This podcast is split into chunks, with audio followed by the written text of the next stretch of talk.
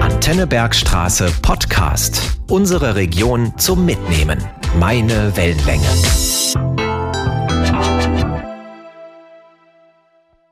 In Polen glaubt man, das Christkind reitet auf einem Esel vom Himmel zu den Menschen auf die Erde. Deshalb liegt in der Wohnung unter dem Tannenbaum immer ein wenig Heu. Die ganze Familie versammelt sich zum Fest, auch die Großeltern und anderen Verwandten. Das Lampenlicht erlicht und am Tannenbaum werden Wachs- und Wunderkerzen angezündet. Unter dem Baum liegen die Geschenke. Jeder wird beschenkt, selbst wenn jemand unerwartet erscheint. Wenn alle Geschenke ausgepackt sind, erfüllt sich das Haus mit Gesang. Überall sieht man Kinder, die sich jetzt an der Scheibe die Nase platt drücken. Denn leuchtet der erste Stern, beginnt der große Festtagsschmaus.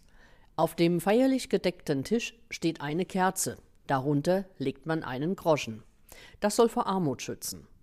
Auch ein zusätzliches Gedeck gibt es auf dem Tisch. Das ist für den Gast, der unerwartet kommt.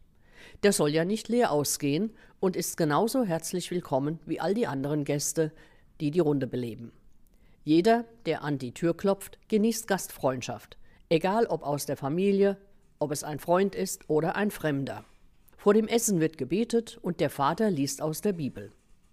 Anschließend werden Obladen gereicht. Jeder hält ein Stück vom anderen und man wünscht sich gegenseitig etwas Gutes. Um Mitternacht geht man in Polen zur Hirtenmesse in die Kirche, so wie die Hirten, die damals die Geburt des Jesuskindes gefeiert haben.